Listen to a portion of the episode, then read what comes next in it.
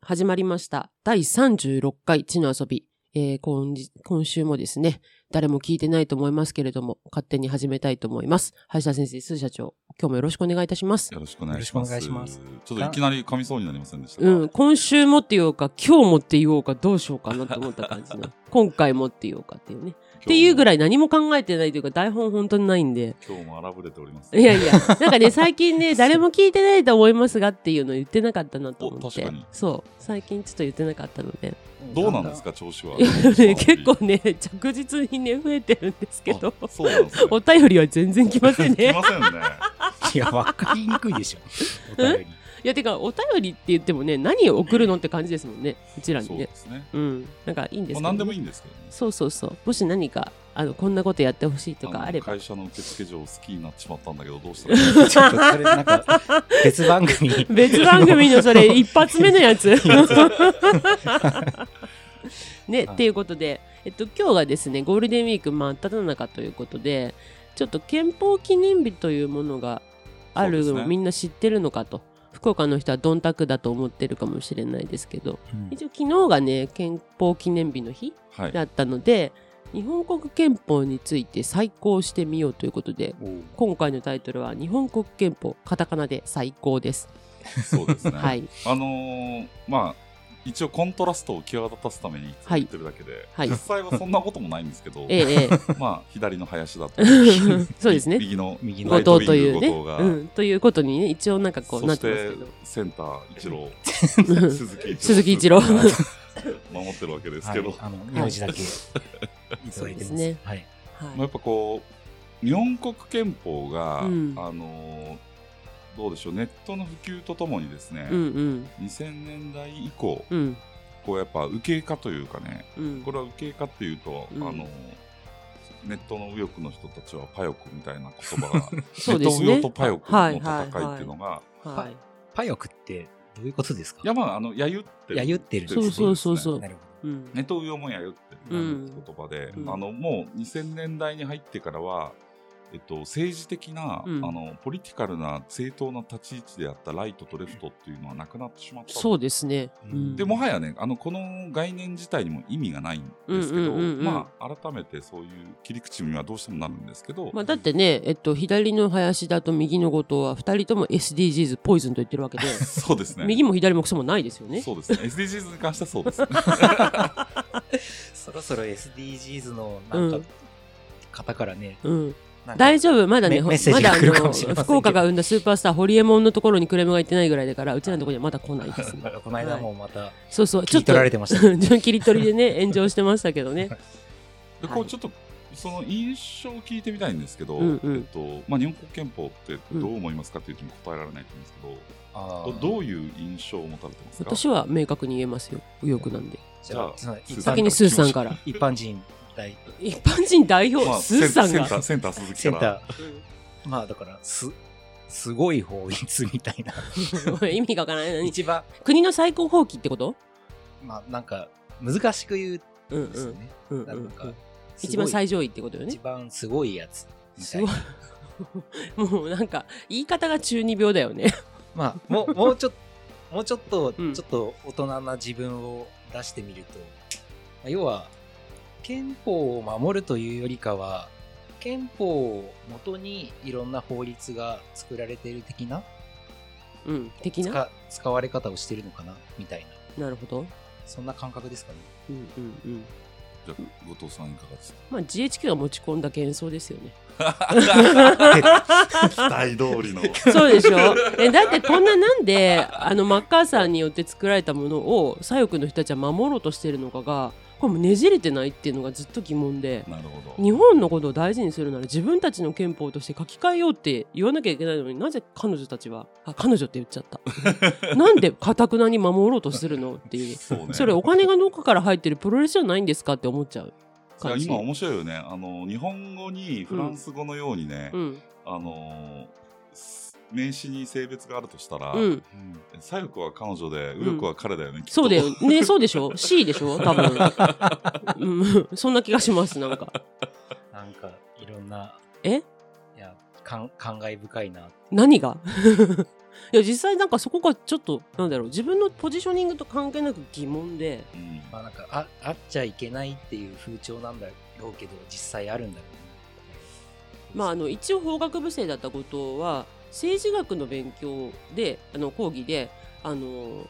安保が結ばれた時って実はアメリカは対等な条約結ぼうとしてたのにいやいやすいませんアメリカさんあのうちに基地場置いてくださいとある時間のの会議を持って文脈が変わったんだっておっしゃってる先生の授業を聞いて、うんえっていうなんか、だけどね最初、んえっと、この憲法を作るか作らないかの時に、うんうん面白いのは、うん、共産党は再軍備化するべきだという主張 で親しげる側は再軍備しないっていうのを言い張っててそうですよねある時確かに逆転してるうんでんす、うん そうそれはねその先生の言う通りというそかそうの先生の言う通りってほ九州大学の法学部の教授向かって俺は何言ってるんですけなどんかそれがすごくえー、って思ったんです よ当時あれじゃあ今なんでこうなってんのって当時そのなんだろう自分のこう政治的なあれとかもあんまり分かってなかったのでフラットに聞いててんじゃあ不平等条約じゃないって言ってるけどもっと違ったのもしかしてっていうのをその時20ぐらいのことはですね、うんまあ、僕の印象をあの、はい 言っておくと、まあ、真逆で日本国憲法というのはね、うんアートなんですよ アーな。まトたなんか全みんな全然違うあのねこと言ってる使い物にはならないんだけどそうね美しいんですうんそういう意味ですね。 なるほ ど世界に冠たるアートとして僕はモニュメントとして残していくべきだと思う あー作品としてめでるみた いなね。っ面白い、ていうことは我々日本国民もうん、アートとアートの一部をこうんうなしてるっていう。つまり絵に描いた餅ってことですよね絵に描いた美し い餅です違う餅やん違う絵に描いた餅を食べてるんでしょいやだから、うんそのアートに対して、うんあのまあ代表後藤とすると、えー うライト後藤はそんなの役に立たんじゃないかと絵に描いた餅じゃないかとうんでもそのレフト林田側はね、うんうんはいいや美しい餅ではないかと捉え方の違いですかね。そういやーね、そうね。でもその中で、うんえっと、そのアートのような日本国憲法使えない憲法を、うん、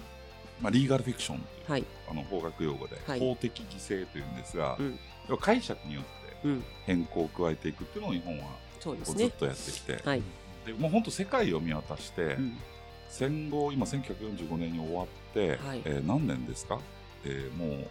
80もうすぐ5年ですねそうですね83年ですよね。 55プラス22ですね。そうでこの80年にわたって憲法を改正してない国は日本ぐらいなんですよそうですよね。だからうん改正しろというのが、うんまあ、安倍晋三と後藤陽子が言ってる主張なんですけど 二大まあまあだからというのではなく二、まあ九条の話ですよね。言ったらそこは、そうなんですうよ、ん、おそそらこくそこよね。そこ、まああのなんかね日そ本こはうん関係ないんですよ、どういうこと？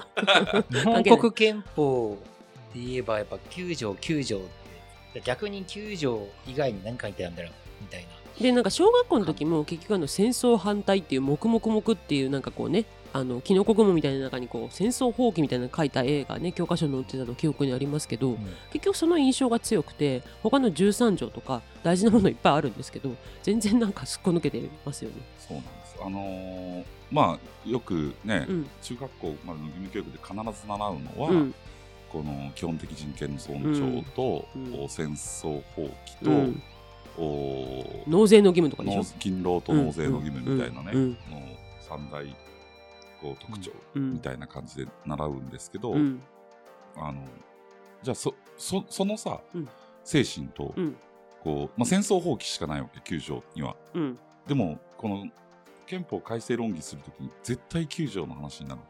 まあ一体自衛隊が違憲だって話のとこですよねこのままだとっていう。うんでだけど自衛隊はずっと存在し続けてる資源憲法下で、うんなんかそこを責める野党も、うんあのほん本丸に突入できてないというかですそうなんねで。すよね。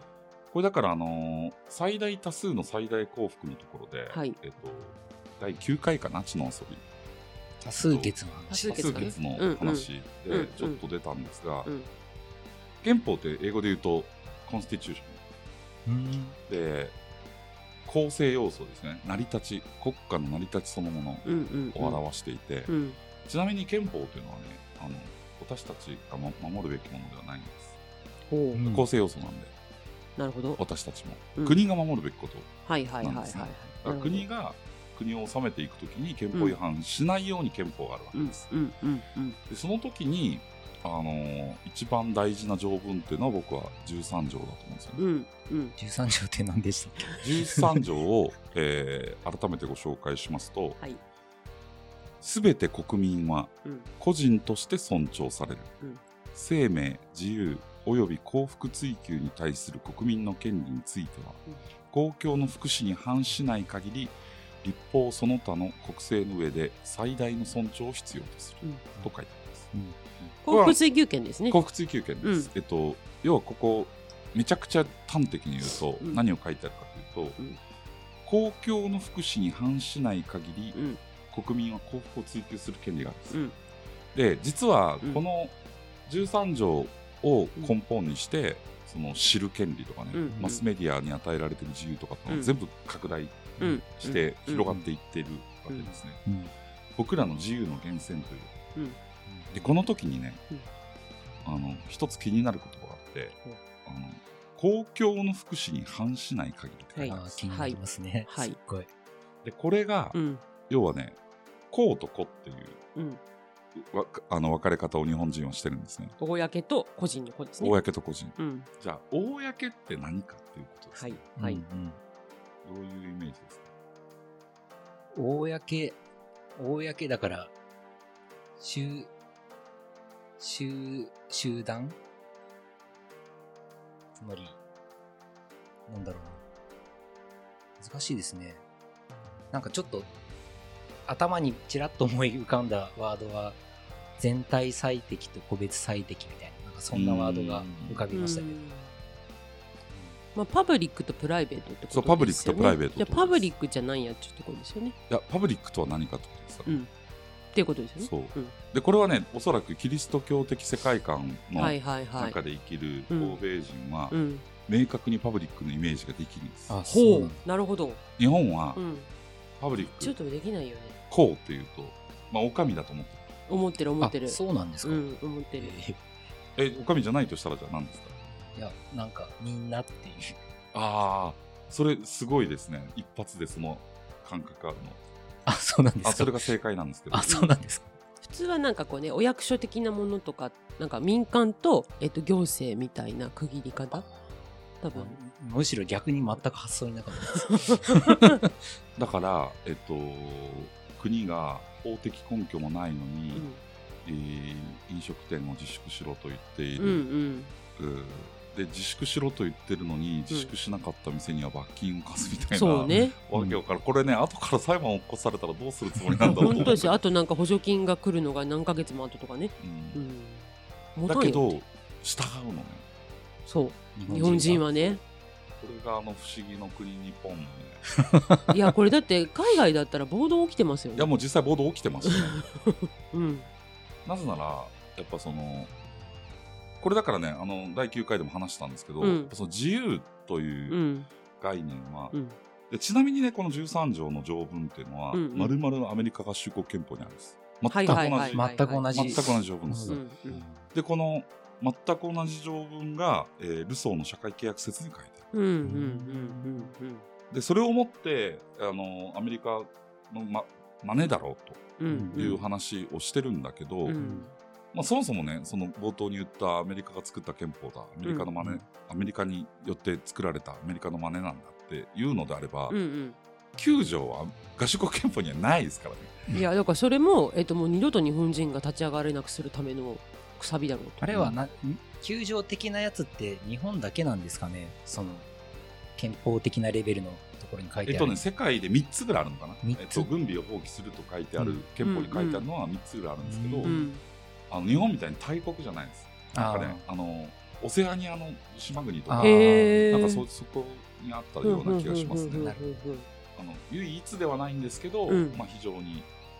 逆にだからあのスイスとか、うんうんあの衛星中立国で、うんうんあのどことも戦争しないから軍隊ないんでしょって思ってる人そ多いけうど、本当に世ね界最強の傭兵部隊がいますから本当にそれねすごいなんか勘違いしてる人多いですよねあの衛星中立国っていうのはガンジーどこじゃないんですよどことも戦争しないという裏返すと、うんどことでもやるやれるんですよそう本当にねあの無条件幸福みたいな話じゃないの半沢直樹的なもうやられたらやり返すみたいな自分たちから責めないよって話でしょ、うんいやなだ誰かと手を組んで戦争行為をしないっていうことで理解してましたけうんだからね、えっと、ちょっと話を戻しますけど、はい、はいこの自由に関する、うんえっと、幸福追求に関する自由に関する、うんえー法文の中に、うんその公共の福祉に反しない限り自由ですと。うんでパブリックっていうのもね、うんこれあの多数決の時に話しましたけど、うん要は神が、うんあのどれだけ意志を宿すかでうん多数決が決まると。はいはいはいはいはいつまりあ50あれい100人いて、うんうん51対49になった時に、なぜ51が正しいのかとはいいうと、はいはいはい一人でも多い方にうん神の意志が宿ると考えるから、はいはそれをやるわけですね。はいでそう考えるとパブリックっていうのは個の集合体なわけです。はいつまりね、えーここで一つの質問を投げか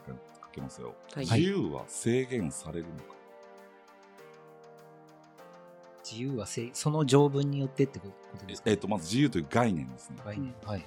自由は制限されると思いますかはいスーさんどうですか自自由はもうもうその言葉だけで判断するうんってことですよね、うんまあ自由自由イコール制限されないっていうなんかし率直に取るとそういうイメージがありますね、自由は制限されない。いいでされすね。うんされますよね自自由イコール制限されてない状態っていう、でもさ私にとっての自由とスーさんにとっての自由が干渉する部分が絶対に出てくるわけよそその要はあの2人以上いたらね、うん。ってことは制限されるんじゃないって思う。なんか。だって今実際日本自由じゃん。だけど、あちょっとポイズンなところってね、やっぱり出てくるわけで、なんかやっぱ制限されるんじゃないかなと思う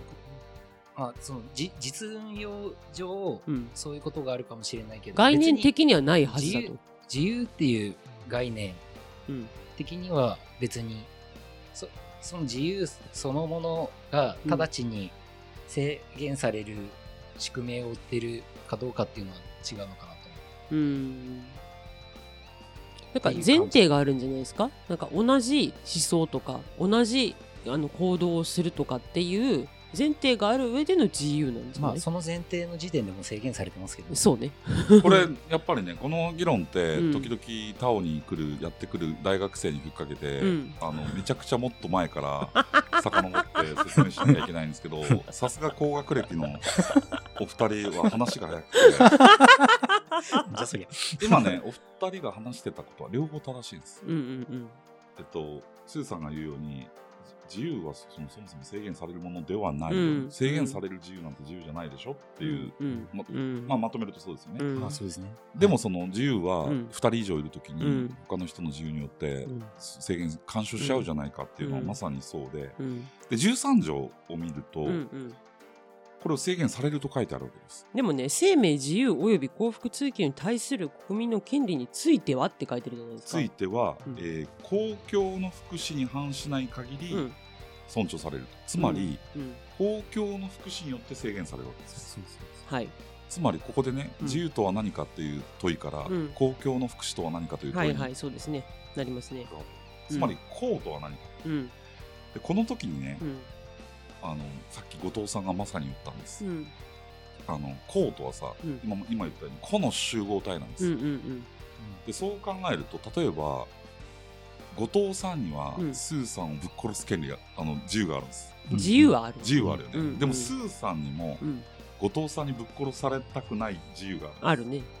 でそうするうと、んこの自由と自由が干渉し合うよね、うんうん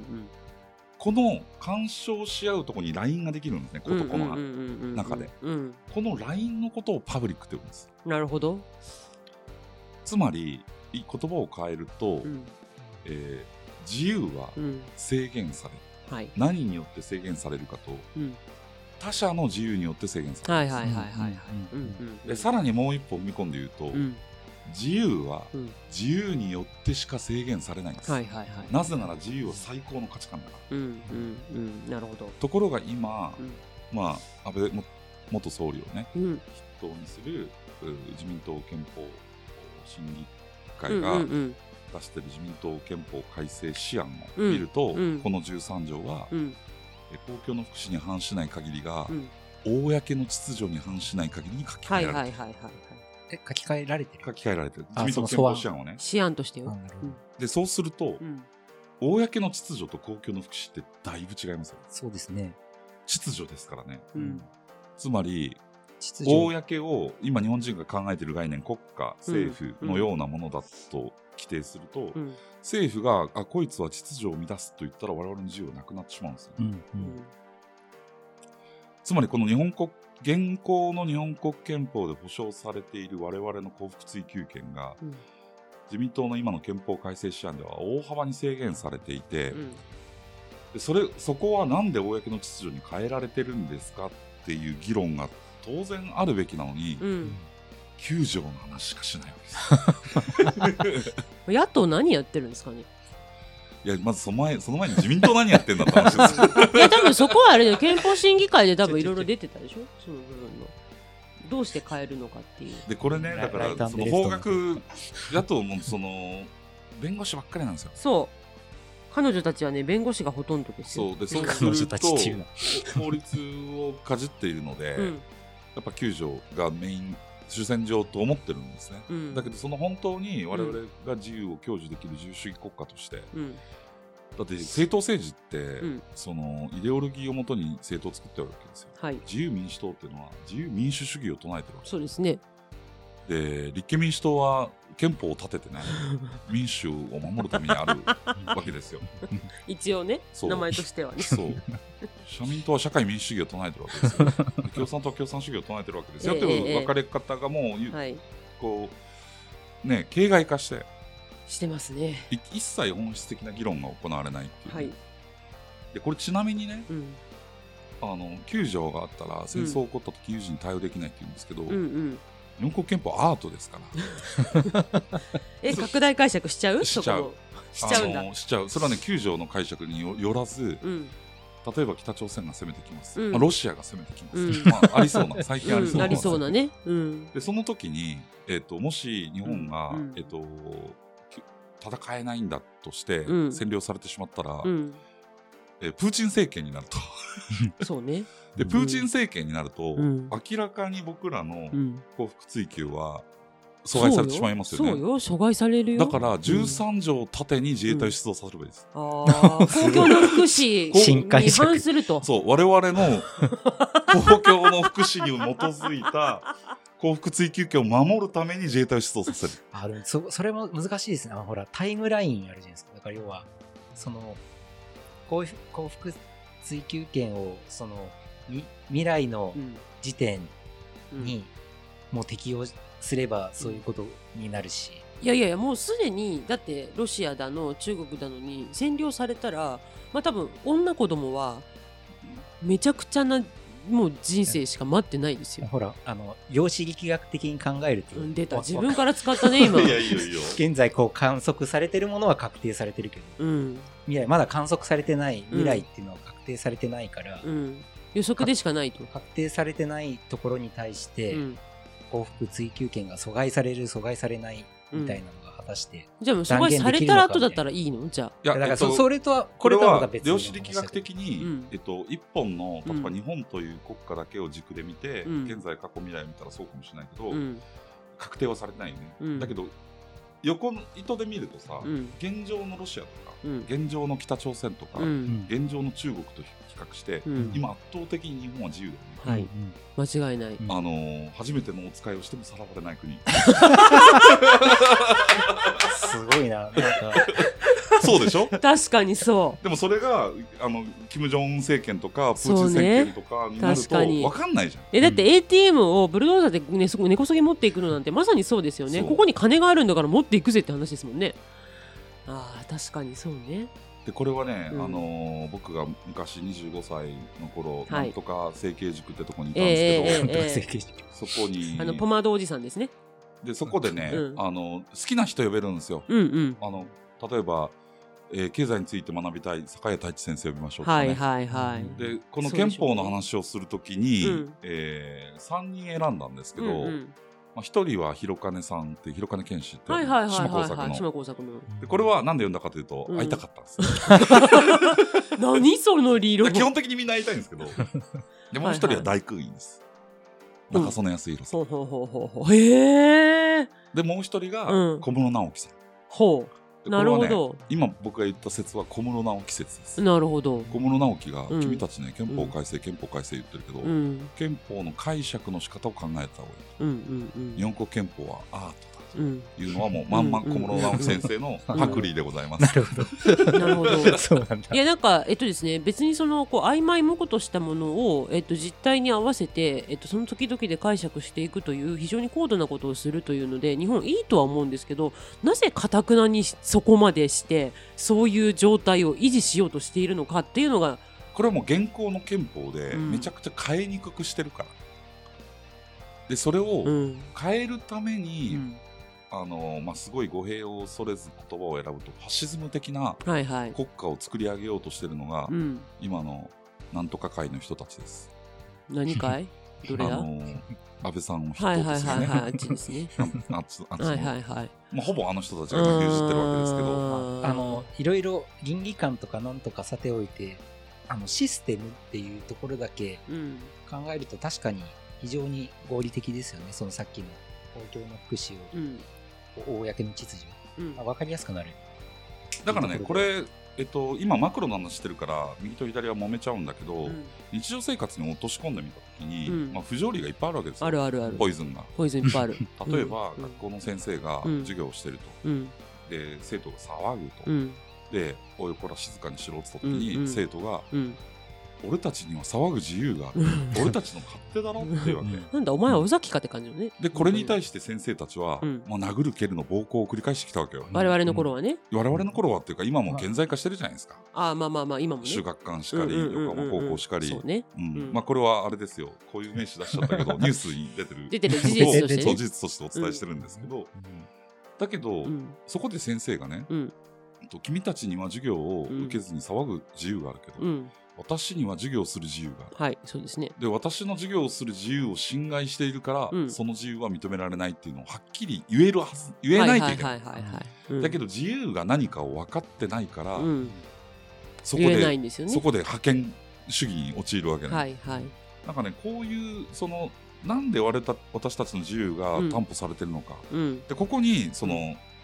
例えば、障害者の話とか、うん LGBT の話とか、はいいはいまあ、いろいろ入ってくるわけです、うえっんと。障害者が、えっと、生まれるのが嫌だから、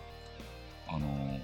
生まれる前に検査をして、うんもし障害者だったら、下ろしましょうみたいな動きが平気で起こっているわけうんですけど、うんうんまあ、これはだから、あの、民主主義の根本であるキリスト教的世界観で絶対許されない。まあなんかねそこもね難しいんですよまあ、ね。難しいですよ。生まれた後にじゃあ育てられるのかっていうそのところだったりとかをはい考えた上で、だから私もあの産婦人科の候補やってるんでそこは本当に気軽に検査したいっていう人たちにうちの院長はものすごいやっぱり話をしてはい。その結果別れるかもしれないよ君たちと。そうですね、うんいやだからそこはもしもちろん、えっと、苦労はするし、うんあのなんだろう経済状態もあるうとん思うんですけど、うやんっぱその自由の話、うんそのたとえ障害者だったとしても、うんそのおなお腹の中にいるこの自由を、うん自分たちの自由はうんどこまでですうん適用されるのかっていはいはいうはい。のを、まあ、キリスト教社会の人たちは当然考えるわけえですえね。ええええでこれを神というねはいあの権威のもとうにんそれは紐付けられてるから、うんでも日本の場合はそれがないので、ないね。どうしてもこれ産んだ後大変だよねお金ない,、のにみたいな、うん保証ってどうなってんだっけ、はいそそういう話から始まってしまうのが、やっぱ芥川のカッパはすごいですね。そう考そうえでするねと本当うに。んすごいところついてるなと思いますそけこど。までいくともう、せ生命の定義みたいな話にもなってくでるなんで芥川があうんの時代にありかけたと思います、ええもうあの時から日本変わってないってこと違いますよん大正デモクラシーだからですよああ、なる対ほ象ど。デモクラシーを簡単に教えてもらっていいですかいやあの大正デモクラシーっていうのは、うんまあ、本当にその純然たる自由主義民主主義を起こそうとした時代ですうんうんそうね。あの明本当に明治制限がかかってたもんね。明治国家がそれこそ確かモにノマネのうん民主主義国家を作うっんうて、ん立憲主義国家を作っうんて、うんうんそれを本物にしようとして弾圧されながら頑張った、はい。うんでフェーズを上げようとした。うん俺から言わせるとですよ、うん左の林田から言わせるとですよ、うんうん日本国憲法をなぜね、うん GHQ に管理されながらもあれ作れたのかっていうと、うん大正デモクラシーがあったからかなるほど、だからね、そのアメリカに押し付けられたって言うんだったら、ん僕はね、うん、ぜひ大正デモクラシーを後藤さんに研究していただきたいなるほど非常に今日またいい知見をいただきましたもうねうん明治の後昭和っていう感覚だったなんかあの明治維新をが始まったのは、うん関ヶ原だみたいな、うんそして今につながってるみたいな感じでなんかポンと飛んでるよね大正ってだっだからてね十何年しかなかったもんねこれは完全に陰謀論ですけど、はい陰謀論という注釈をつけて話しますけど、はい、大正天皇ってうん、めちゃくちゃ名君だった説があるそんうでねそうらしいですへねーそういう説ありますよねす、でその大正デモクラシーデモクラシーがあの時代起こって、うん大正天皇はそれを賛成していた、うんううんで暗殺された説があるんです、はいはいはいはいでなんそれは陰謀論ですうよ、んうんでもあの昭和天皇の日記がうん公開された時に、うん不思議な一文があって、ほあの昭和天皇がううん僕のお父さんは天皇になるべきじゃなかったって書いてあへえるでそれはいろいろありますあのうん体が弱かったからとか、うんまあまあねでもそのい一ポツンと書かれた一文だけを読むとなるほど大正デモクラシーがうん大正天皇のもとに、うんと思うと大正天皇ってどんな人だったんだろうとも思うしそれやりましょうか今度ねあそれすっごい興味やありまらすないかんねそれはねううんん、吉村あのちょっとねあの仕事で五島列島の本ばっかり読んでますけどあのちゃんとあの水戸市館の本も買いましたんで そこもやりつつそっか対象のことって考えてないな、そうだねまあ、だから今日はね、うんあのなんだろう僕は左として日本国憲法改正反対というわけではなくてね、うんうんえっと、改正するなら改正するで、うん私たちの自由とか、うん民主主義とか、うんそういうものについて、うん国民の中で本当にどそうう議そう論すべきかっていそううそうそう問題提起をしてそ終うねわりたいという美しい回ですね。はい あのね右の後藤としても別に安倍さんの言ってることを100%鵜呑みにするということでもうダメだろうと、うんそういうことが言いたいじゃなくてフレームを変えようって言ってるそのフレームの中についてはそうそう、そ俺れら自の意体は僕見もちゃんと言わせろと。賛成だよ。ううんん。うん。そうだからそこでじゃあさっき林田さんが言ったような論点としてじゃあこう秩序に変わった場合に何が違うのかみたいなことを、国民レベルでそれこそねあの他オではしてるかもしれませんけど、その辺の居酒屋でもおいちゃんたちが俺にとってはそれは秩序やそこは秩序やないと思うみたいなそう議論がね起こるようになるといいなと思でうんだ一よね。切そういう知見のないうん思考停止に陥った人々が、うん、あのひろゆきとかに騙されていた そうねちょちょちょちょちょちょちょいやでも本当そういうなんかこうねラウドスピーカーの意見にあれするっていう意味で は昭和の時代は久米宏と筑紫哲也の声を次の日に反映してたけど変わってないわけですよね誰かの声に引っ張られるってまだいひうろ意ゆ味きでとオはリエンタルラジオに操作され てるもしかホリエモンそうそうちょっとそういう警鐘を鳴らしつつね、はいあの憲法記念日から一日過ぎてましそたがうですね日本国憲法の最は高いということで、そこうれですねねあえて最高はカタカナにしてるというところ、ダブルミーニングというところでははいい、ということで、えー今回は、えー日本国憲法について、え3人でおしゃべりしてみましたありがとうございましありたがとあうりがとうごござざいいままししたた